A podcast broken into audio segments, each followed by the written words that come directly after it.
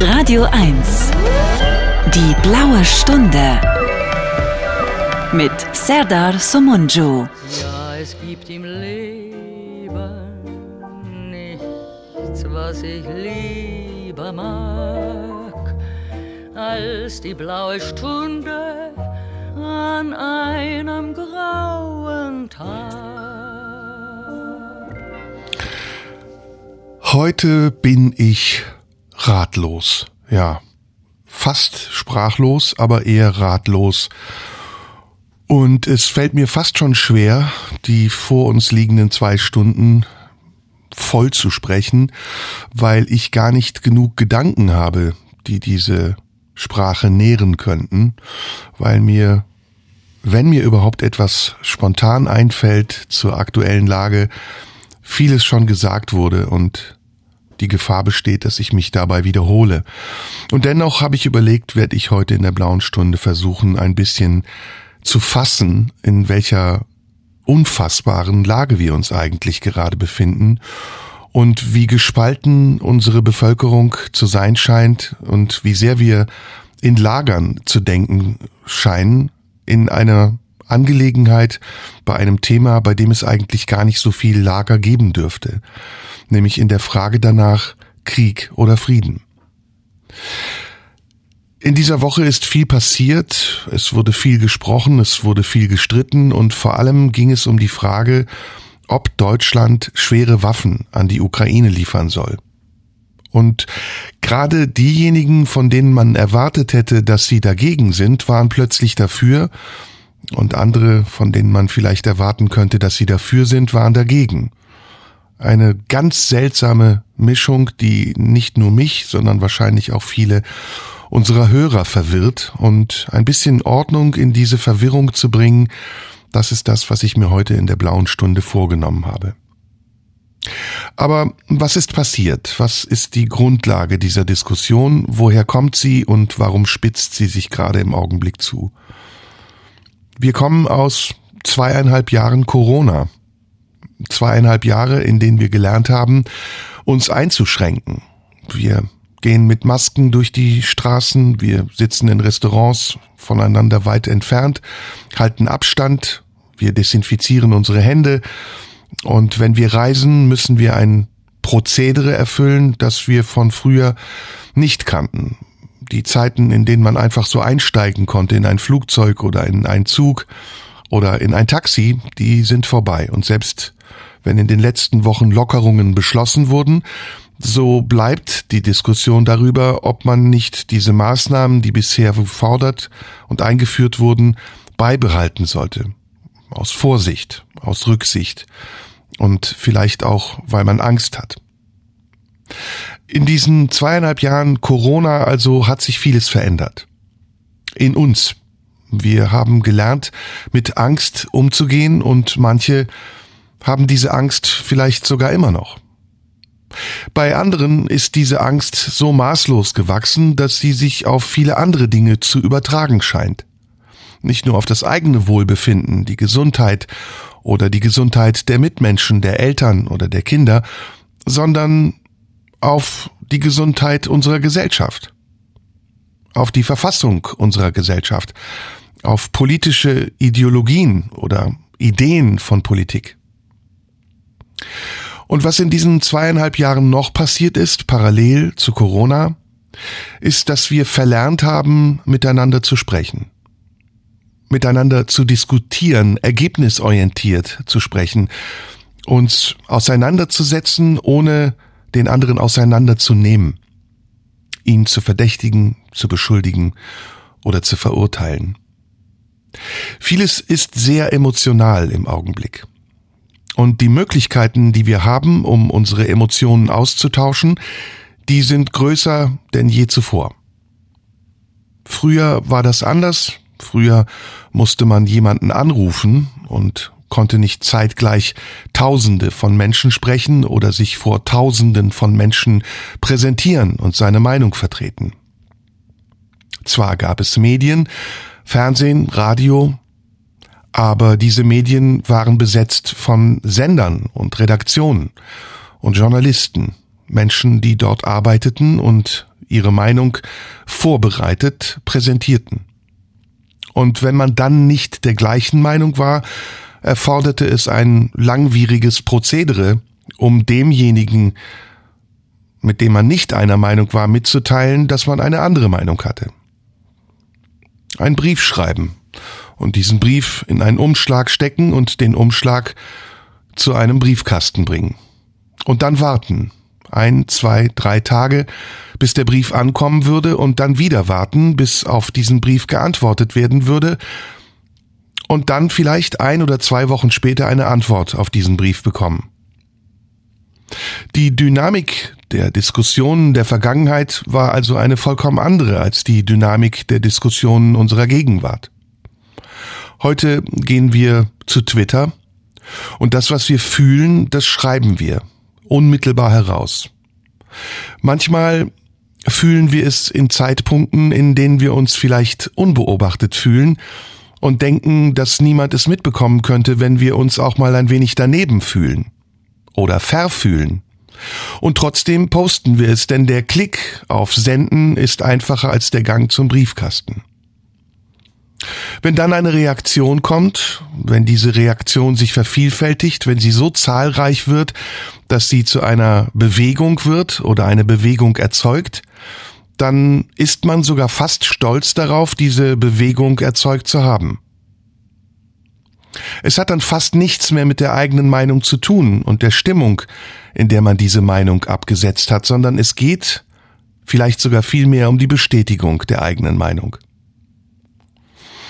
In diesen zweieinhalb Jahren, in denen wir also heimgesucht von Corona waren und unsere Möglichkeiten, uns im Rückzugsgebiet vor unseren Ängsten zu vervielfältigen immer größer wurden und wir diese Infrastruktur auch dankbar genutzt haben, weil unsere sozialen Kontakte bis auf weiteres reduziert waren, in diesen zweieinhalb Jahren haben wir einiges verlernt. Vor allem eben miteinander zu sprechen, uns auszutauschen und die Meinung der anderen anzunehmen, darüber nachzudenken und abzuwarten, ob sich unsere Meinung dazu im Affekt ergibt oder ob sie vielleicht aus dem Nachdenken entsteht und sich verändert und am Ende eine Form hat, die versöhnlich ist. Heute möchte ich in der blauen Stunde über das sprechen, was mich beschäftigt. Ich habe angefangen damit, dass ich ratlos bin und ich spreche ins Leere hinein und vielleicht finde ich irgendetwas, was mir oder euch Rat geben kann. Aber ich habe nicht den Anspruch, es zu wissen, sondern ich habe nur die Idee, danach zu suchen in der blauen Stunde heute. Radio 1, nur für Erwachsene. In der blauen Stunde heute spreche ich über die Situation, in der wir uns im Augenblick befinden und über die Gründe dafür, dass wir uns in dieser Situation befinden. Ein Grund ist Corona seit zweieinhalb Jahren. Corona ist ein Schlagwort geworden. Corona steht für eine Krankheit, die schier unbesiegbar zu sein scheint. Eine Krankheit, die aus dem Nichts gekommen zu sein scheint, eine unberechenbare, unheimliche Krankheit, die viele von uns schon erreicht hat. Und die vielen von uns immer noch Leid bereitet, aber auch vielen von uns sehr harmlos vorkommt. Manche sprechen über Corona so, als wäre es ein Schnupfen, andere haben Angst davor, an Corona zu sterben, viele haben auch schon erlebt, wie andere an Corona gestorben sind. Corona ist also irgendetwas, was mit unseren Ängsten zu tun hat. Den Ängsten, aus unserem Alltag herausgerissen zu werden, plötzlich, jäh, und ohne dass wir uns dagegen wehren können. Corona ist auch die Angst davor, dass etwas in uns sein könnte, was wir nicht beherrschen können. Irgendeine Macht, eine zersetzende Macht, die so gewaltig ist, dass wir noch nicht einmal mit unseren Gedanken uns vor ihr schützen können, sondern ihr hilflos ausgeliefert bleiben. Die eigenen Auseinandersetzungen und Diskussionen, die wir im Inneren geführt haben, haben sich schnell nach außen verlagert. Und aus diesen Diskussionen haben sich Lager gebildet. Diese Lager wurden benannt in Querdenker, Corona-Leugner oder Corona-Fetischisten oder Zero-Covid-Anhänger oder, oder, oder, oder. Man hat seinem Gegenüber einen passenden Titel verpasst, um es besser einordnen, zuordnen zu können und vielleicht sogar zu einer Gruppe von Feindseligen zu zählen. Menschen, die anderer Meinung sind und deshalb es auf die eigene Meinung abgesehen haben können. Nicht Menschen, die genauso unsicher sind wie man selbst, sondern Menschen, die hochgradig unsicher zu sein scheinen und sich verirrt haben, abgedriftet sind. Und aus dieser Terminologie heraus, die man benötigt hat, um die Lager zu bilden, ist nicht nur ein Gespräch und ein misslungener Versuch einer Auseinandersetzung entstanden, sondern ein regelrechter Kampf, der unterschwellig auch vieles damit zu tun hatte, dass diejenigen, die gekämpft haben, sich auch sonst in unterschiedlichen Lagern sahen. Denn wer sich leisten konnte, über Corona zu sprechen, als wäre es eine Verschwörung irgendwelcher unsichtbaren Mächte, der konnte es sich offenbar auch leisten, zu irgendwelchen anderen Gruppierungen zu gehören. Zum Beispiel zu rechtsradikalen oder nationalistischen Gruppen oder irgendwelchen identitären Organisationen. Und so haben sich diese Gruppen erweitert und verbündet und verbunden und sind regelrecht zu Truppen geworden, zu kleinen Armeen, in denen man sich, wenn man die eine oder die andere Meinung hatte, vielleicht sogar wohlfühlte, weil es eine Art sozialer Selbstbestätigung war, dass man sich unter seinesgleichen wähnte. Und sich immer wieder aufs Neue bestätigte, vielleicht auch in der Reaktion auf das, was nicht der eigenen Meinung war. Die Auseinandersetzung, der Diskurs, das Sprechen miteinander wurde also immer militanter. Und je militanter es wurde, desto mehr hat man sich daran gewöhnt und desto weniger reichte es aus, diese Gespräche nur im virtuellen zu führen und desto mehr musste man sie vielleicht in die Realität übertragen. Je mehr wir uns also in der virtuellen Welt aufgehalten haben, und das nicht nur um über Corona zu sprechen, sondern auch über viele andere Dinge, denn unser Alltag, der fand ja mittlerweile im Internet statt, desto mehr haben wir angefangen, uns in diesem Duktus, in dem wir zuvor über unsere Ängste gesprochen haben, in dieser militanten Art und Weise auch über andere Dinge zu unterhalten. Ja, viel mehr noch, wir haben angefangen, uns zu beschimpfen und Freude daran gefunden, Lust empfunden, andere herabzusetzen, sie zu erniedrigen, sie vorzuführen. Und so zu tun, als wäre man selbst erhaben, besser, mehr, höher. Ein anderer Wert. Aber in Wirklichkeit hat man sich selbst erniedrigt und blamiert. In Wirklichkeit hat man nicht gemerkt, wie man dadurch, dass man versucht hat, andere zu entwürdigen öffentlich, seine eigene Würde aufs Spiel gesetzt hat.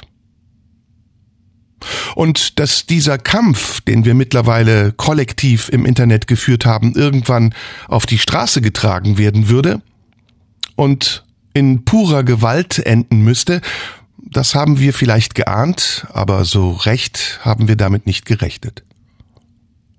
Erst als es dann Ohrfeigen gab und Übergriffe im realen Leben ist uns bewusst geworden, wie verroht nicht nur unsere Gesprächskultur, sondern auch unsere Umgangskultur mittlerweile war. Und wir haben angefangen darüber nachzudenken, ob man dagegen in irgendeiner Form restriktiv vorgehen könne oder ob man es einfach nur hinzunehmen hat. Unsere Gesellschaft wurde zunehmend ratloser, so wie auch ich heute sage, dass ich ratlos bin. Denn ich weiß es nicht. Ich kann es nicht sagen. Ich kann nur überlegen, woher es kommt und wie es sich anfühlt. Erbärmlich. So, dass man sich eigentlich schämen müsste, Mensch zu sein. In einer Zeit, in der es so viele Möglichkeiten gäbe, bessere Menschen zu werden. Mit den Dingen, die uns zur Verfügung stehen, den technischen Möglichkeiten, unserer Bildung und der Erfahrung, die wir aus der Vergangenheit gemacht haben. Gerade in Deutschland haben wir eine Erfahrung, die viele andere Länder nicht haben. Die des Holocaust. Die nämlich, dass auf deutschem Boden Menschen systematisch vernichtet wurden. Und den Auftrag, der sich daraus ergeben hat, auf diesem Boden in Deutschland nie mehr wieder etwas zu ermöglichen, was diese ungeheuren Taten wiederholen würde. Der Holocaust ist nicht nur eine Mahnung an uns, die wir in diesem Land leben, selbst wenn wir nicht aus diesem Land kommen, sondern er könnte für alle anderen Länder und Menschen in der Welt eine Warnung sein.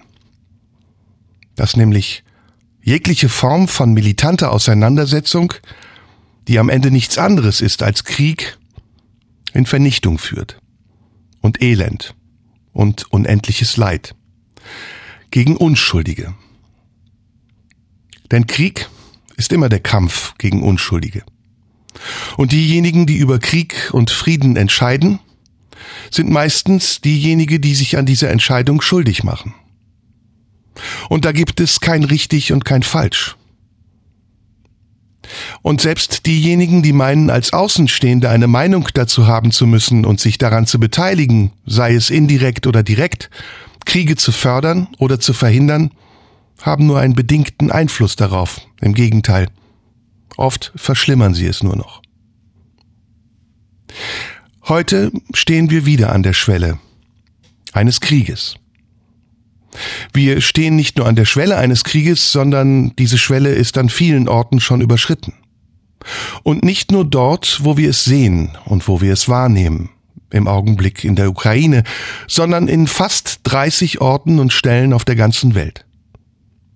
In Somalia seit Jahren, in Nordjemen auch seit Jahren, in Syrien seit Jahren, in Afghanistan seit Jahrzehnten. Und dass diese Kriege stattfinden und dass wir immer noch auf der Suche danach sind, eine eindeutige Haltung gegen Kriege zu haben, das ist leider ein Armutszeugnis. In der blauen Stunde heute spreche ich über die aktuelle Situation und ich hoffe, dass ich dabei irgendwann zumindest für mich einen Punkt finde, an dem ich die Dinge etwas klarer einordnen kann. Radio 1. Die blaue Stunde. Mit Serdar Somunju. In der blauen Stunde heute geht es um die Situation, in der wir uns alle befinden. Ausgehend von Corona und den Diskussionen, die wir rund um Corona, aber auch abseits von Corona geführt haben im Internet. Es liegt nicht an mir, mich über die Entwicklung der modernen Gesellschaft zu beschweren. Ich bin selbst ein Teil davon. Ich partizipiere und ich profitiere davon. Vieles ist auch gut. Das haben wir gesehen während Corona. Dass man Lieferdienste bestellen kann. Dass man Fahrdienste bestellen kann, Reisen buchen kann, seine Bankgeschäfte erledigen kann, oder medizinische Anfragen stellt, ohne dass man zum Arzt gehen muss. All das ist eine Errungenschaft unserer modernen Gesellschaft und der Technik, über die diese Gesellschaft verfügt. Oft aber wissen wir nicht, welche Auswirkungen es noch hat, dass wir diese Technik erst überhaupt in Anspruch nehmen können. Wo zum Beispiel die Endgeräte hergestellt werden, die wir für teures Geld kaufen. Von wem? Für wie viel Lohn? Und unter welchen Bedingungen? Und dass wir für diese Endgeräte dann auch Strom brauchen und eine Infrastruktur, die es uns ermöglicht, zu jeder Zeit erreichbar zu sein. Das sehen wir vielleicht, aber wir nehmen es nur indirekt wahr, als selbstverständlich. Und dass das aber die Grundlage ist, gleichzeitig dazu andere Themen zu überdenken, wie zum Beispiel Klimaschutz und unser Verhalten, das im Wesentlichen dazu beiträgt, dass sich die Erde verändert und das Klima vor allem sich verändert? Das muss man Menschen mühsam erklären. Menschen vor allem, die daran gewöhnt sind, in einer Konsumgesellschaft alles zu jeder Zeit zu haben. Und darüber zu verfügen, als wäre es selbstverständlich, ohne sich gleichzeitig Gedanken darüber zu machen, auf welchem Wege die Ware zu ihnen kommt. Die Waren, die wir hier haben, der Konsum, den wir so als gegeben wahrnehmen, die werden hergestellt oft in anderen Ländern. Länder, in denen Menschen zu Niedriglöhnen arbeiten, unter Bedingungen, die menschenunwürdig sind.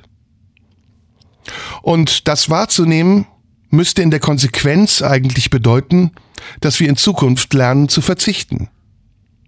Aber wer will schon verzichten in einer hochegoistischen Gesellschaft? Wer möchte schon zurückgehen? Wir alle wollen nach vorne. Wir wollen immer mehr. Wir wollen nicht verzichten. Verzichten heißt sich reduzieren.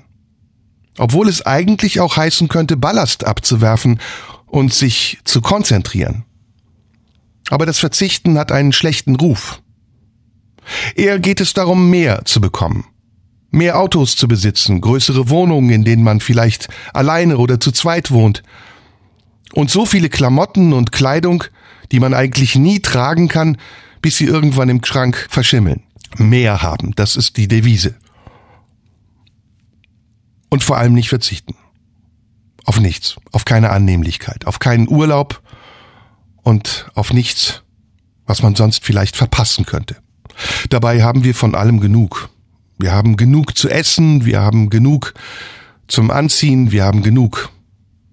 Viel zu viel. Wir schwelgen in Überfluss. Während wir also auf der einen Seite unseren Luxus, unseren Wohlstand und die Annehmlichkeiten unseres Lebens aufgebaut haben auf den Schultern von Menschen, die dafür nicht das Gleiche bekommen, sondern viel weniger, möchten wir diesen Menschen auch verwehren, zu uns zu kommen und dieselben Vorteile zu haben und davon zu leben und es zu genießen. Wir verschließen unsere Grenzen. Wir weisen Menschen ab. Wir nennen sie Flüchtlinge. Und wir unterscheiden sogar zwischen Flüchtlingen, die aus Ländern zu uns kommen, die uns kulturell vielleicht ähnlich sind, und Flüchtlingen, die aus Ländern kommen, die uns kulturell nicht ähnlich sind und weiter von uns entfernt zu sein scheinen. Wir unterscheiden auch zwischen unterschiedlichen Religionen, zwischen Christentum und Islam und Judentum und Buddhismus. Und es spielt dabei eine Rolle, zu welcher Religion diese Menschen gehören und ob sie vielleicht zu einer Bedrohung werden können, wenn sie zu einer Religion gehören, die wir für bedrohlich halten. Dem Islam zum Beispiel. Dass daraus ein Kastensystem entsteht, ein System, in dem es eine Upper Class gibt und eine Lower Class, ist auch etwas, was wir schon seit Jahren, seit Jahrzehnten als gegeben annehmen. Wir sprechen auch ab und zu darüber, aber wir sprechen darüber theoretisch und wenden es selten praktisch an. Erst wenn die Not uns dazu zwingt, etwas zu tun, fangen wir an darüber nachzudenken, was die Folgen unseres ignoranten Verhaltens sein könnten und ob wir diese Folgen unter Kontrolle halten können. Dann fordern wir Institutionen auf und Politiker, irgendwelche Konsequenzen zu ziehen dann streiten wir uns wieder in derselben Art und Weise, wie wir über viele andere Dinge auch streiten. Und es gibt in diesem Streit kein Aber und kein Oder, sondern nur ein Entweder. Man muss sich wieder bekennen und entscheiden für die eine oder die andere Seite. Und wenn man sich dann entschieden hat, einmal, dann bleibt man auch dabei. Es scheint auch kein Abwägen mehr zu geben und kein Revidieren. Es scheint auch kein Annehmen mehr zu geben von anderen Argumenten und ein Dazwischensein. Die Grautöne sind uns alle abhanden gekommen. Es gibt nur noch Schwarz und Weiß. Und jetzt, im Jahre 2022, also mehr als 75 Jahre nach Ende des Zweiten Weltkrieges, stehen wir wieder vor der Frage, ob wir einen Krieg wollen oder ob wir keinen Krieg wollen ob wir überhaupt wollen können oder uns entscheiden müssen. Das hätte ich niemals gedacht. Als Mensch einer Generation, die ohne Kriege aufgewachsen ist und nur den Kalten Krieg erlebt hat, dachte ich, dass wir gefeit sind gegen diese Auswüchse der Verblendung und die Idee davon, Konflikte auf militärischem Wege lösen zu können. Heute würde man mich für naiv halten und sagen, ich sei ein Lumpenpazifist. Weil ich immer noch daran glaube, dass es die beste Lösung ist, um Frieden zu ringen, statt mit Waffen zu kämpfen. Aber ich stehe dort vielleicht auf verlorenem Terrain. Denn auch hier gibt es wieder Lager, die sich gebildet haben. Und Zuordnungen, die aus den Lagern heraus gemacht werden. Wenn man das eine sagt, dann scheint man auch automatisch das andere zu denken. Wenn man nicht bedingungslos für das eine ist, dann ist man mindestens bedingungslos für das andere. Spricht man sich heute also gegen Krieg aus, Spricht man sich heute gegen Waffenlieferungen Deutschlands an die Ukraine aus, dann ist man fast schon automatisch ein Putin-Versteher. Wieder einer dieser Begriffe, die in den Raum geworfen werden, um den anderen einzuengen, ihn zu umzäunen und sichtbar zu machen. Und klar zu machen, dass er nicht der eigenen Meinung ist und seine noch nicht mal behalten darf, ohne dass er dafür sanktioniert und verdächtig wird. Als Putin-Versteher, und sei es auch nur indirekt, rechtfertigt man den Angriffskrieg Russlands auf die Ukraine. Man ist also, wenn man sich als Pazifist betrachtet, eigentlich das Gegenteil.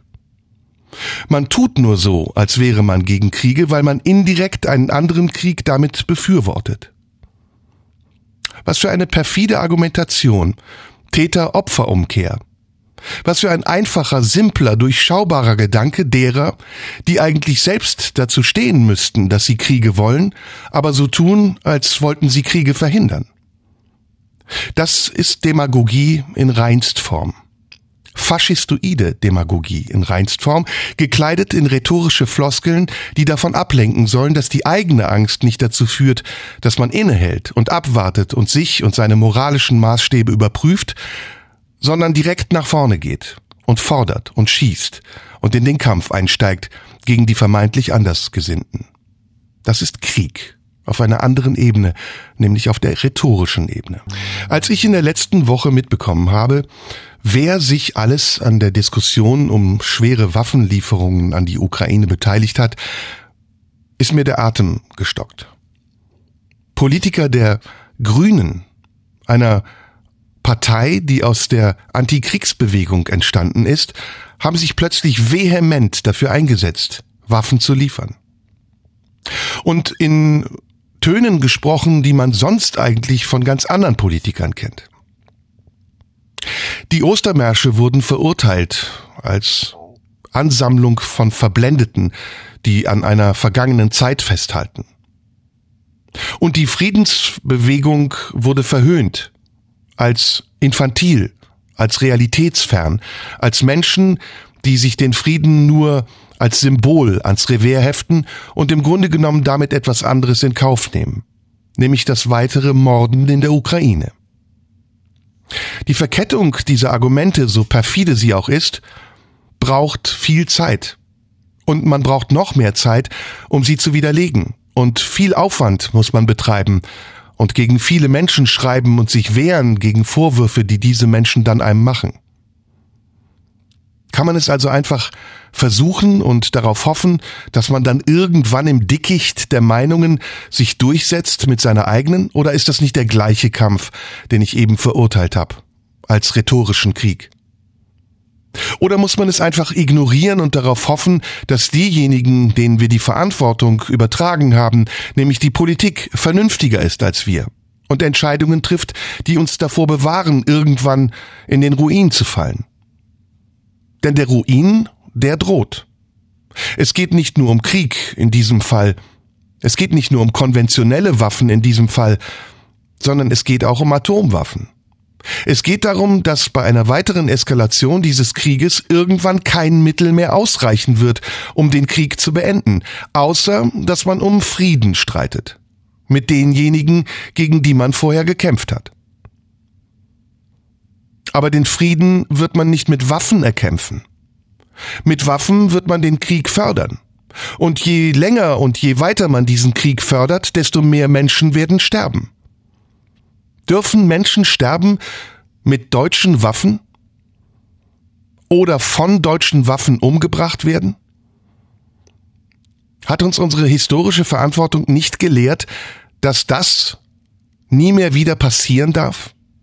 und dass von diesem Boden aus nie mehr wieder so etwas ausgehen sollte? Können wir das also in Kauf nehmen? Können wir das vor uns selbst rechtfertigen, indem wir sagen, es gäbe gewisse Umstände, die es diesmal anders machen? Nein, aus meiner Sicht nicht. Niemals. Es gibt nur eine Lösung gegen Krieg und die lautet Frieden. Und um Frieden zu erreichen, muss man die Hand hinhalten. Die offene Hand das Gespräch suchen. Natürlich, auch Geduld haben und auch in Kauf nehmen, dass dabei eine Auseinandersetzung erforderlich ist, die mühsam ist. Es bedeutet nicht, dass man damit das Sterben von Menschen in Kauf nimmt. Es bedeutet nicht, dass man es ignoriert, dass viel Unrecht passiert in diesem Krieg. Und dass es auf beiden Seiten auch Schuldige gibt. Und vielleicht auf einer Seite mehr Schuldige als auf der anderen Seite, aber dass man nicht zuordnen kann. Das ist heute schwer zu erklären, ohne dass man dabei in Verdacht gerät. Denn viele kluge Köpfe kommentieren sehr schnell, was man sagt. Und sie ziselieren und analysieren und sie finden heraus, dass manchmal das, was man nicht gesagt hat, ausreicht, um zu beweisen, dass man es absichtlich nicht gesagt hat, weil man eigentlich etwas anderes sagen wollte. Es wird vermutet, dass man seine eigentliche Meinung kaschiert, dass man nur so tut, als ob, dass man sich verkleidet hat, als Pazifist, als jemand, der Frieden haben will, aber im Grunde genommen nur jemand anderen in Schutz nimmt, der Krieg betreibt. Warum sollte man das? Warum sollte man das tun?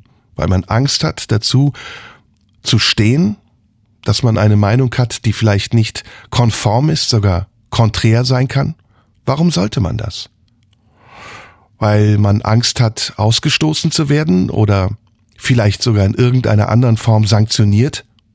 seinen Job zu verlieren bei einem Radiosender, wo man einmal die Woche eine Sendung hat? Denkt man wirklich in so einfachen Strukturen, wenn es um so komplexe Themen geht? Ist das nicht schon Teil eines Verschwörungsgedankens, den man dem anderen unterstellt?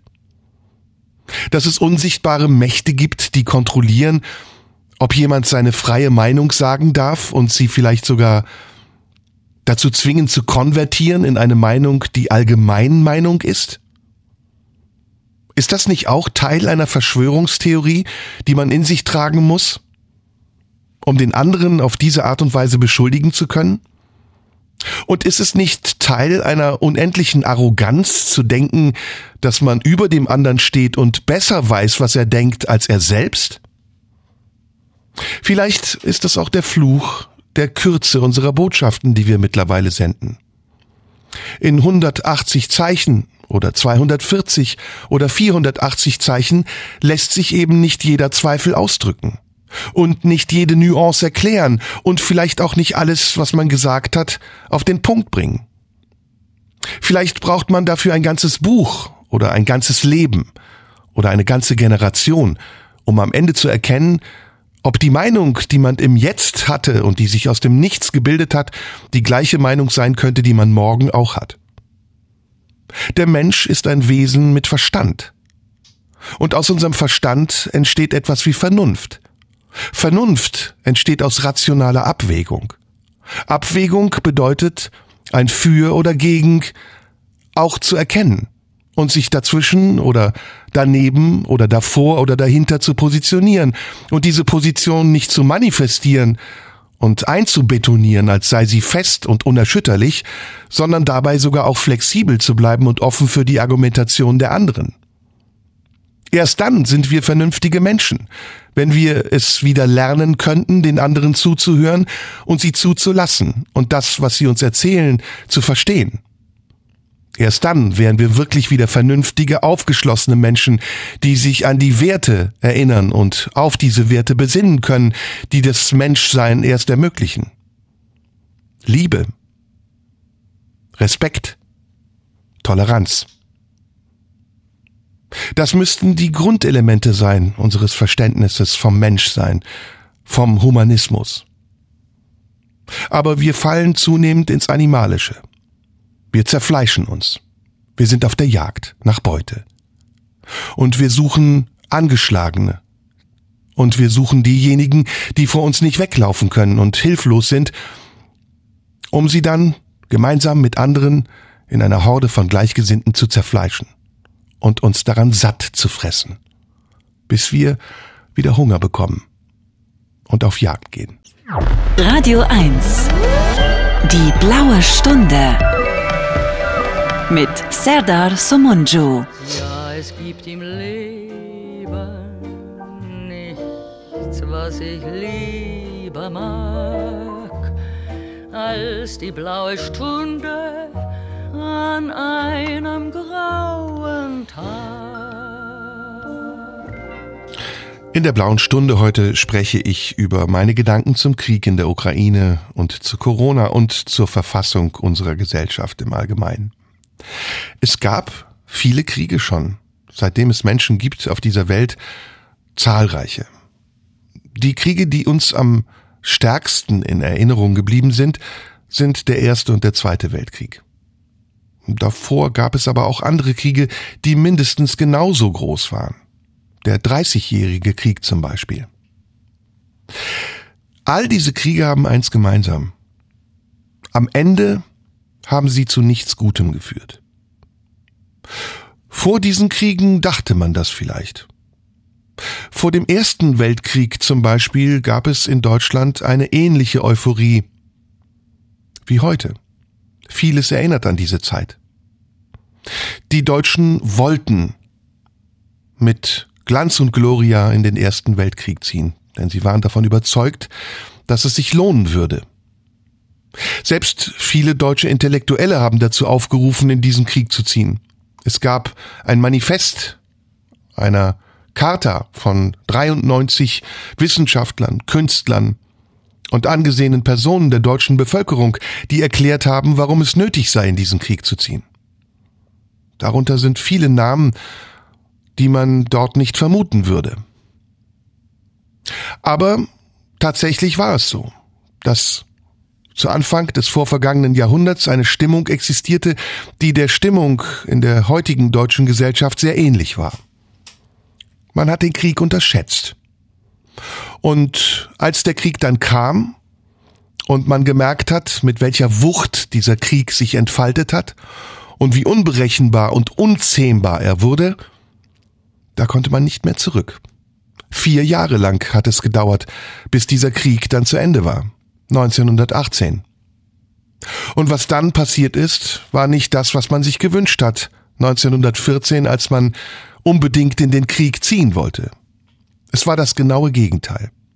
Deutschland wurde aufgeteilt, von einer Räteregierung verwaltet und gedemütigt. In diesem Fall gab es sicher ganz andere Zusammenhänge, die dazu geführt haben, dass die Deutschen, ein Großteil der Deutschen, den Krieg befürwortet haben. In seiner Ursache und in seinem Ergebnis aber gab es viele Ähnlichkeiten. Mit einem großen Unterschied. Damals gab es keine Atomwaffen. Und selbst wenn es sich Weltkrieg nannte, so beschränkten sich die Zerstörungen auf Gebäude, oder natürlich viele Millionen Menschen, die dabei gestorben sind. Ein Atomkrieg, der macht nicht vor einem Gebäude halt und auch nicht vor einer Grenze, sondern der vernichtet alles Leben auf dieser Welt. Und zwar dauerhaft. Wir wissen, was Atombomben verursachen, wir kennen die Beispiele. Hiroshima, Nagasaki. Absolute Vernichtung. Nichts bleibt mehr übrig. Die Atombomben, die damals abgeworfen wurden, sind verglichen mit denen, die wir heute haben, fast schon harmlos. Russland verfügt über das größte Atomwaffenarsenal der Welt. Über 6000 Sprengköpfe. Die NATO verfügt über ähnlich viele Sprengköpfe, wenn man alle zusammennimmt. Aber das sind nicht die beiden einzigen Atommächte. Indien verfügt über Atomwaffen. Pakistan verfügt über Atomwaffen. Nordkorea verfügt über Atomwaffen. Der Iran, Israel verfügen über Atomwaffen oder atomwaffenfähiges Material. Das heißt, wenn wir einmal dieses Tabu brechen, dass Atomwaffen in einem Krieg gegen Menschen eingesetzt werden können, öffnen wir damit eine Tür, die wir nie mehr wieder verschließen können. Und wir wissen nicht, wo auf der Welt welche Konflikte gelöst werden durch Atomwaffen, weil wir dieses Prinzip gebrochen haben und dieses Tabu, diese rote Linie überschritten. Vielleicht ist es vielen Menschen nicht bewusst, die heute davon sprechen, dass wir schwere Waffen liefern sollen. Vielleicht ist ihnen auch nicht bewusst, dass diese schweren Waffen irgendwann auch gegen uns gerichtet werden können. Denn unsere Gegner werden sich verteidigen. Und sie werden es nicht mit ebenbürtigen Mitteln tun, sondern sie werden versuchen, uns zu übertrumpfen. Was soll also schwere Waffen noch übertrumpfen, mehr als es eine Atomwaffe kann? Schwerstwaffen? Nein. Dann wären wir am Ende der Möglichkeiten angekommen und am Ende der Menschheit. Und allein diese Idee, allein dieser Gedanke sollte uns doch Warnung genug sein, mit diesem Thema möglichst vorsichtig umzugehen. Und es nicht zum Gegenstand einer öffentlichen Affektdebatte zu machen, bei der es um Parteipolitik und Selbstdarstellung geht. Schon gar nicht von Menschen, die selbst keine Ahnung davon haben. Kriegsdienstverweigerer waren, seinerzeit sich gegen jegliche Form von Militarismus gewandt haben, um jetzt so zu tun, als seien sie Kriegsexperten und könnten einschätzen, welche Gefahr sie damit eingehen, dass sie Schritte einleiten, deren Konsequenzen sie nicht einschätzen können. Und auch die theoretischen Erwägungen reichen nicht aus. Sie setzen die Politik nur noch mehr unter Druck und sie fördern die Eskalation. Denn je weiter diese öffentliche Debatte geht, je vehementer sie geführt wird und je intelligenter sie begründet wird, gerade von denen auch, die intelligent genug wären, diese Debatte auf einer vernünftigen Ebene zu führen, desto klarer wird, dass am Ende nicht mehr klar ist, wohin die Reise führt. In Ratlosigkeit, vielleicht, maximal. In fassungsloses Erstaunen, vielleicht, noch dazu. In Entsetzen. Aber das ist jetzt schon ausreichend da. Das Entsetzen über das, was unmöglich schien und jetzt Realität geworden ist. Den Angriffskrieg, den die Russen führen in der Ostukraine. Den angekündigten, willkürlichen, vorsätzlichen Angriffskrieg, den Wladimir Putin führt. All das ist Grund genug, entsetzt zu sein und fassungslos. Und es erfordert eine Reaktion. Selbstverständlich. Es erfordert eine kluge, eine vernünftige Reaktion. Das ist noch viel selbstverständlicher. Und es erfordert unglaubliche Anstrengung und Ausdauer und den Glauben daran, dass die einzige Lösung nur Frieden sein kann. Und vor allem erfordert es eine Einigkeit unter uns. Denn wenn wir uns noch nicht mal einig sind, wie wollen wir uns dann mit unseren Gegnern einigen? Aber wie können wir uns einig sein? In einer Frage, in der es viele Erwägungen gibt und Gedanken und Wege, die man einschlagen könnte, um ans Ziel zu gelangen. Indem wir tatsächlich, so simpel das auch klingt, unseren vordergründigen Gedanken Einhalt gebieten und innehalten. Und vielleicht auch mal schweigen und nachdenken, ohne dabei Zeit zu verlieren. Denn Schweigen bedeutet nicht Zeit zu verlieren, sondern es heißt Gedanken zu gewinnen. In der blauen Stunde heute spreche ich gleich noch ein bisschen weiter über Krieg und Frieden. Radio 1, nur für Erwachsene. Abgesehen von den Kriegen, die auf der Welt gerade existieren, ist die große Frage natürlich auch, welche Erkenntnisse wir aus der Situation ziehen wollen um in Zukunft gefeit zu sein gegen die Anfälligkeit.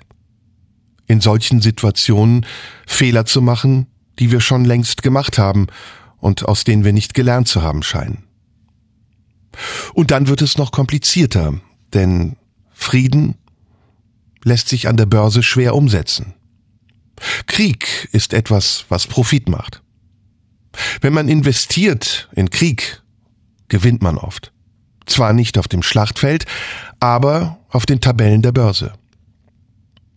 Viele Firmen, viele internationale Firmen, Konsortien, die haben an der Börse in Waffen angelegt. Und diejenigen, die Waffen produzieren, die sind oft nicht erkennbar, weil sie nicht ausschließlich Waffen produzieren, sondern auch zum Teil Dinge, die sehr nützlich sind, die wir einfach gebrauchen, ohne dass wir wissen, dass wir damit zugleich auch Kriegsindustrie fördern. Ein gutes Beispiel ist Airbus, der Flugzeughersteller, oder Kraus Maffei, die auch Eisenbahnloks herstellen. Oder sonst wer. Es gibt viele Firmen, die ihre Anteile auch in Kriegsindustrien haben. Und was bedeutet das? Es bedeutet vor allem, dass Waffen produziert werden, die eingesetzt werden müssen, damit die Nachfrage nach Waffen groß bleibt und weiter produziert werden kann. Waffen, die man produziert, werden eingesetzt, um Kriege zu führen. Wenn man Kriege führt, werden Menschen umgebracht. Wenn Menschen umgebracht werden, entsteht in Menschen Angst und sie wollen flüchten vor Krieg. Und deswegen bewegen sie sich weg aus ihren Heimatländern in Länder, in denen sie sich sicherer fühlen. Wir kennen das nicht, jedenfalls nicht direkt, oder wenige von uns haben es erlebt. Aber wenn man einmal den Einschlag einer Bombe erlebt hätte oder weiß, wie laut es knallt, wenn eine Granate einschlägt, dann kann man sich vorstellen, wie ein kleines Kind von drei oder vier Jahren mit schreckgeweiteten Augen sich in die Arme der Mutter flüchtet, weil es Angst hat zu sterben. Wenn dann die Mutter nicht mehr da ist, weil sie vielleicht an der Granate gestorben ist, dann hat das Kind nicht nur Angst, dann ist es verzweifelt. Wollen wir das? Ist das das Ziel? Wenn wir oder einige von uns, besonders diejenigen, die sonst sich Pazifisten genannt haben, heute den Einsatz schwerer Waffen fordern? Können wir dann noch sagen, es trifft ja die Richtigen? Russen, die wir zu unseren Feinden erklärt haben, von heute auf morgen? Fast eine halbe Million Menschen leben in Deutschland russischer Herkunft. Sind das jetzt alles unsere Feinde, bloß weil die Menschen aus der Ukraine unsere Freunde sind? Müssen wir das überhaupt einteilen oder sollten wir uns dafür einsetzen, dass ein Dialog entsteht zwischen Freund und Feind, damit es diesen Unterschied nicht mehr gibt? Und ist ein toter Russe weniger wert als ein toter Ukrainer? Ich weiß nicht, ob man Menschenleben gegeneinander aufwiegen kann. Ich weiß nur, dass Menschenleben ein Wert sind, den man wahren muss. Jeder Mensch, egal woher er kommt, hat das Recht zu leben. Und zwar in Frieden. Und dass wir in diesem Land diesen Frieden haben, scheint offenbar dazu geführt zu haben, dass wir uns langweilen. Dass wir denken, ein bisschen Abwechslung täte uns vielleicht jetzt gar nicht so schlecht. Aber Krieg ist keine Abwechslung. Krieg ist ein ernsthaftes, grausames, vernichtendes Geschäft. Und dass diese Kriege stattfinden und dass wir sie billigen dadurch, dass wir tatsächlich Firmen uns Annehmlichkeiten anbieten lassen und sie damit unterstützen, dass wir ihnen Geld geben, ist Teil einer perversen Realität, in der wir uns eingerichtet haben. Und wir halten sie sogar für normal. Unsere Realität ist schon längst nicht mehr normal, weil die Normen, nach denen wir entscheiden, ob etwas normal ist, sich verlagert haben. Sie haben sich gemischt mit eigenen Ansprüchen, mit Narzissmus, mit Egoismus, mit Hass, mit Wut, mit Aggression. Und selten haben sie sich gemischt mit schönen Dingen, mit ein wenig Empathie, Mitgefühl, Verständnis, mit Vorausdenken und Antizipation. All das, was ich unter dem Oberbegriff Vernunft zusammengefasst habe und was sich am Ende vielleicht sogar auch Liebe nennen kann. Es gibt auch keine Institutionen mehr, die diese Liebe vermitteln. Nur noch institutionalisierte Liebe. Die Kirche, die in Floskeln davon spricht und Forderungen stellt und Verheißungen und Versprechungen macht für diejenigen, die das erfüllen, was sie von ihnen verlangt. Bekenntnisse, Glauben und Glaubensbekenntnisse. Diese institutionalisierte Liebe ist fast schon wertlose Liebe, weil sie sich in Ritualen erschöpft. Einmal zu Ostern spricht der Papst und fordert die Welt auf zum Frieden. Und zu Weihnachten, auf Messen, in denen wir uns daran erinnern, dass es anderen Menschen auf der Welt schlecht geht, sie an Hunger sterben und es uns dazu bringt, ein paar Cent in die Spendentöpfe zu schmeißen. In diesen Momenten da erinnern wir uns daran, was es ist, lieben zu können. und nicht institutionalisiert so zu tun, als würden wir Mitgefühl haben. All das ist dieses seltsame Zusammenspiel der Elemente, was mich dazu bringt zu sagen, ich bin ratlos. Ich weiß es nicht mehr. Der einzige Punkt, an dem ich mich festhalten kann, bin ich. Meine Erfahrung und das, was ich von den Erfahrungen der anderen lernen kann. Der Blick in mein eigenes Geschichtsbuch, in die Erzählungen der Älteren. Und wenn ich mich heute daran erinnere, was mir die Älteren erzählt haben, mein guter Freund zum Beispiel, der vor zwei Jahren im Alter von 94 Jahren gestorben ist und zur Kriegsgeneration gehörte, der mir erzählt hat, wie er als 14-Jähriger eingezogen wurde als Flakgeschützgehilfe an die Ostsee und wie dann der Feind die Front überschritten hat Gefangene gemacht hat und er geflüchtet ist, mit 14 sich einen äh, Platz, eine sichere Bleibe in einer Scheune gesucht hat, wo er drei Wochen gelebt hat, um dann gefangen, als Gefangener, als Kriegsgefangener in ein Lager zu kommen, dann erinnere ich mich an das Gefühl, vor allem als er es erzählt hat und das sich mir übertragen hat. Nämlich ein sehr düsteres Gefühl. Eine surreale Atmosphäre, die in seiner Erzählung mitschwang und etwas, was mir große Angst gemacht hat, aber zugleich auch sehr weit entfernt zu sein schien. Wie eine Erzählung aus einem Science-Fiction-Roman. Ich erinnere mich an das, was mir die Menschen erzählt haben, auch auf meinen Lesereisen. Als ich in den vielen ehemaligen Konzentrationslagern war, wo die Überlebenden berichtet haben, wie ihr Leben war. Geplagt von Hunger, von Ungeziefer, der Tortur derer, die sie dort gefangen hielten, und der Ahnung, dass dieser Aufenthalt kein gutes Ende nehmen würde. Ein böses Ende nämlich. In den Gaskammern der Nazis. In der blauen Stunde heute spreche ich über Krieg und Frieden und gleich nach der Musik noch ein wenig mehr. Radio 1, nur für Erwachsene. In der blauen Stunde heute spreche ich über Krieg und Frieden und über meine Gedanken dazu und über die Ratlosigkeit, die ich dabei oft empfinde. Ich versuche dabei natürlich einen weiten Bogen zu spannen und dem einen oder der anderen mag das weit hergeholt sein, aber für mich ist das alles ein Zusammenhang. Wenn ich heute über den Einsatz schwerer Waffen spreche und diskutiere, dann gehört es dazu, auch diese Zusammenhänge zu sehen.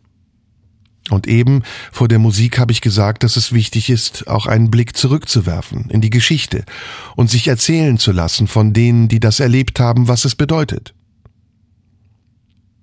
Ich habe das auf meiner Lesereise gemacht. Ich bin in viele Städte gefahren und mehr als 70 Jahre nach Ende des Zweiten Weltkrieges habe ich erfahren, wie akut, wie aktuell und wirksam diese Erfahrungen immer noch waren. Und gleichzeitig aber auch musste ich erfahren, wie mühsam es ist für Menschen heute, um Erinnerung zu kämpfen. Und wie schnell diese Erinnerung verblasst im Affekt der Jetztzeit.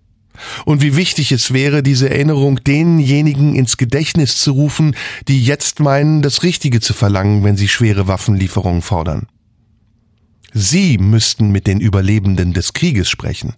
Und dann würden Sie die richtigen Antworten bekommen. Nicht in 180 Zeilen auf Twitter, nicht als Pointe verpackt oder als pointierte Aussage dahingeschmissen, sondern als echte, berichtete Emotion und Erfahrung, als Wunde, als Verletzung, als erlebte Angst und Freude darüber überlebt zu haben. All das ist keine Rechtfertigung. Es geht nicht darum, irgendjemanden in Schutz zu nehmen. Ich muss das immer wieder wiederholen, weil auch das ein Zeichen unserer heutigen Zeit ist, dass viele Menschen nur noch Oberflächen sehen und Überschriften lesen und sich aus der Überschrift eine Meinung bilden, die genauso oberflächlich ist wie das, was sie wahrgenommen haben. Es geht nicht darum, irgendjemanden in Schutz zu nehmen. Krieg ist Krieg, egal wer ihn führt, er ist immer falsch. Und Putin, der die Ukraine überfallen hat, ist genauso schuldig wie jeder andere auch, der sich schuldig macht in dem Moment, in dem er meint, schwere Waffen einsetzen zu müssen gegen die Schuld Putins. Gleiches mit Gleichem zu vergelten, selbst das steht schon in der Bibel, ist falsch. und das dem anderen anzutun, was er einem nicht antun soll. Auch das ist falsch. Es geht eher um Vergebung, es geht eher um Barmherzigkeit. Vielleicht sind das Werte, die die Kirche vertreten sollte und vielleicht hört es sich sehr kirchlich an, dass ich das hier speziell als muslimischer Mensch sage, obwohl ich gar nicht an Gott glaube. Aber manche Dinge, die die Kirche sagen müsste, sie hat es schon längst verpasst, sie zu wiederholen, sind gar nicht so falsch. Wären jetzt auch angebracht. Mitmenschlichkeit. Das zu anderen zu bringen, was man selbst von ihnen bekommen will. Mitgefühl. Daran mangelt es uns, weil wir tatsächlich auch keine geistige Leitlinie mehr haben, die uns Einhalt gebietet, weil wir vielleicht keine moralischen Grenzen mehr haben, weil wir viel zu viel uns daran laben, Grenzen zu überschreiten, statt Grenzen zu definieren. Und das ist schade, weil wir damit uns an den anderen verschwenden weil wir damit die Möglichkeit, in einer Welt zu leben, in der viele Dinge gut sind, einfach vergeben. Für einen sehr seltsamen Spaß, eine sehr seltsame Lust, eine sehr seltsame, fast schon perverse Freude daran, anderen Schlechtes zu tun. Warum? Wofür? Was gibt es einem? Außer einem schlechten Gewissen. Und vielleicht der Vorahnung, dass eines Tages es uns selbst erreichen wird. Karma und wir es vielleicht sogar bereuen werden, weil wir nicht lang genug darüber nachgedacht haben, weil wir einfach geschrien haben, so laut wie wir können. Alles schreit tatsächlich im Moment. Wir leben in einer sehr lauten Zeit. Das Schreien ist der Hauptpegel geworden, den wir in unserer Argumentation anwenden, um andere zu überrollen. Und wie schon gesagt, das Schweigen, das Zuhören, das Innehalten, das ist fast schon wertlos und Zeichen einer Ratlosigkeit. Der Ratlosigkeit, von der ich am Anfang bei mir gesprochen habe. Ich glaube, die Rückkehr zum Schweigen ist eine sehr gute Idee, eine gute Lösung, weil sie gleichzeitig auch eine Rückkehr zum Inneren bedeutet, eine Verbindung zum Inneren. Vielleicht sollten wir anfangen, unser Inneres mehr zu erforschen, bevor wir das Äußere analysieren. Vielleicht brauchen wir eine eingehendere Selbstanalyse, um herauszufinden, warum wir so schnell nach außen wollen, warum wir unser Inneres so schnell nach außen stülpen. Vielleicht müssen wir empfindsamer sein, als wir es im Augenblick sind, und den anderen nicht zuzumuten, dass sie unsere Empfindungen einfach ungefiltert ertragen können. Tja, vielleicht, vielleicht, vielleicht. Das ist die Ratlosigkeit. Aber Gewissheit habe ich jetzt nicht. Auch nach zwei Stunden. Ein paar Koordinaten vielleicht. Ein paar Koordinaten. Vielleicht auch für den, der es hört oder die. Ja. Wer weiß, wohin das alles führt. Wir haben jetzt Ende April 2022. Hm. Drei Monate noch? Vier, fünf, sechs? Und was kommt nach der Diskussion? Was passiert, wenn Putin Moldawien angreift, Estland, Litauen, Polen? Tritt dann der Bündnisfall ein? Was passiert, wenn der Bündnisfall eintritt? Werden wir dann in den Krieg ziehen? Was bedeutet das, wenn wir in den Krieg ziehen? Wir erklären Russland den Krieg? Wird dann Russland kapitulieren oder uns den Krieg erklären? Was werden dann die Chinesen machen? Sich an die Seite Russland stellen? Was ist im Nahen Osten? Was wird in Syrien passieren, in Nordafrika, in Ägypten, in Marokko? Wird China dann Taiwan angreifen, weil es vielleicht die Möglichkeit sieht, sich Taiwan unter den Nagel zu reißen? Wird Nordkorea Südkorea angreifen?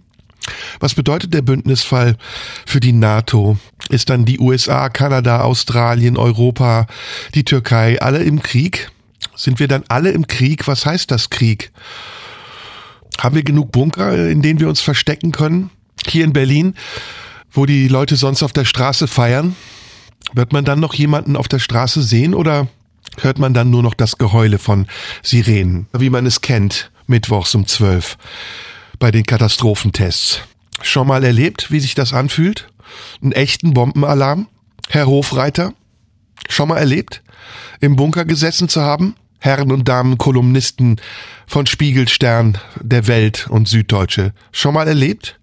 Wollen wir es zusammen testen? Einfach mal in den Bunker gehen und oben ein paar Bomben knallen lassen? Ich wäre dafür. Vielleicht wäre das eine Katastrophenübung, die uns alle läutern würde. Ich wäre dafür. Obwohl, eigentlich bin ich dagegen. Ich will das nicht. Ich will es mir auch gar nicht vorstellen. Ich habe keine Lust darauf. Ich will keinen Krieg. Ich will auch keinen Atomkrieg. Ich will gar keinen Krieg. Ich will sofort Frieden. Und ich will, dass alle Politiker der Welt meinetwegen sich den Arsch aufreißen, dass alle Menschen auf die Straßen gehen und demonstrieren. Ich will, dass die Intellektuellen, die jetzt noch auf Twitter meinen, sie müssten für schwere Waffenlieferungen einstehen, ihre Schnauze halten und sagen, nein, das Einzige, was wir wollen, ist Frieden und dass wir dann gemeinsam uns anstrengen, dieses Ziel zu erfüllen, statt uns weiter anzugreifen, weil wir denken, die anderen hätten andere Ziele. Ich glaube, wir haben alle das gleiche Ziel. Radio 1, nur für Erwachsene. In den letzten Minuten der blauen Stunde fällt mir gar nichts mehr ein, eigentlich, was ich sagen sollte, außer dass wir, das klingt wie eine Phrase, am besten in die Augen unserer Kinder schauen sollten, um zu wissen, was wir ihnen antun. Ja, das wäre das Beste. Und uns mal vorstellen, wie die das alles empfinden und was wir ihnen in dem Moment hinterlassen. Ich weiß gar nicht, ob ich das übertreibe, ob es so weit kommen muss. Es ist vielleicht auch nur eine Möglichkeit, dass es kommen kann, aber es kann. Und allein, dass es kommen kann, reicht. Hätte ich nie gedacht. Nie im ganzen Leben, dass wir heute nochmal über Atomkriege sprechen, über Krieg überhaupt. Dass Leute Forderungen stellen, die wirken wie aus einem billigen Film. Und dass man selbst äh, redet und denkt, nein, äh, was sag ich da? Das habe ich gar nicht gemeint. Und missverstanden wird, obwohl man sich selbst vielleicht noch gar nicht verstanden hat oder verstehen wollte. Deswegen ist es vielleicht auch ganz gut zu schweigen. Vielleicht jetzt in den nächsten Wochen. Vielleicht einfach mal alle Podcasts der Welt absetzen und keine Radiosendung mehr machen, keine Artikel mehr schreiben, keinen Eintrag mehr auf Social Network und keinen Kommentar ablassen, kein Like, kein Daumen hoch, kein Herzchen, keine private Nachricht und auch keine Diskussion mehr führen mit irgendwelchen Leuten im Kleinen, am Tisch abends, während man sitzt und zusammen isst. Das Große ins Kleine, das Kleine ins Große tragen, sondern sich an den schönen Dingen festhalten. Frühling, draußen, es blüht, die Sonne, die scheint, der Himmel ist blau, Bald kommt der Sommer, wir können schwimmen gehen. Noch, wer weiß, vielleicht können wir es bald nicht mehr so unbefangen, wie wir es jetzt tun. Wer weiß, vielleicht geht es nicht mehr, einfach irgendwo hinzureisen, nach Spanien, Italien, Griechenland, Mauritius, Réunion, Südamerika, weil das Fliegen nicht mehr so einfach ist, weil Flugabwehrraketen das Flugzeug treffen könnten. Wer weiß, also genießen wir es jetzt noch. Genießen wir es einfach.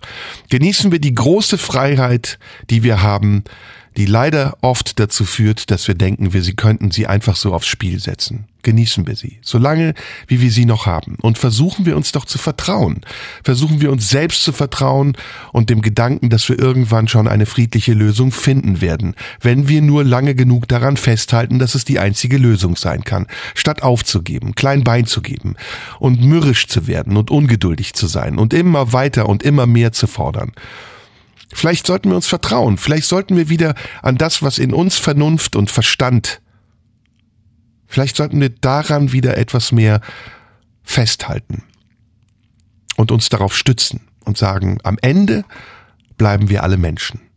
Und am Ende haben wir alle die gleichen Bedürfnisse. Wir wollen leben in Frieden, in Freiheit, in Wohlstand. Wir wollen lieben und geliebt werden.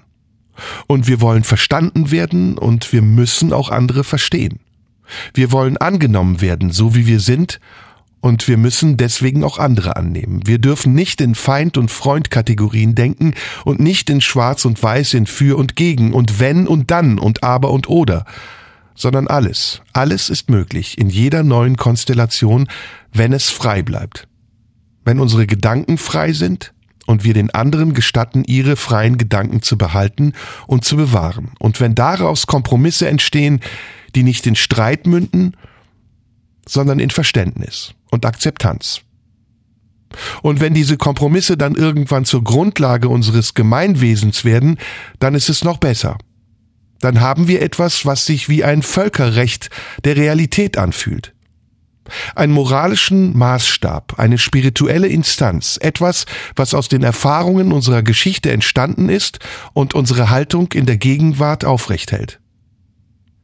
Ein Ziel vor Augen, das wir nicht einreißen müssen, sondern das wir erreichen können, indem wir langsamen Schrittes bewusst und bedacht gehen und dabei niemanden überrunden oder wegdrängen weil wir Angst haben, das Ziel sonst nicht erreichen zu können, sondern eine Gewissheit, die uns sagt, dass irgendwann auch der Tag kommt, an dem sich alles wieder ordnet und die Ratlosigkeit, die am Anfang noch unendlich groß zu sein schien, sich auflöst in eine Form von Gelassenheit ertragen zu können. Und Ausdauer die Ungewissheit so lange ertragen zu müssen, bis daraus etwas entsteht. Die Erkenntnis. Und diese einzige Erkenntnis, die daraus entsteht, die nennt sich dann am Ende der blauen Stunde Frieden. Radio 1. Nur für Erwachsene.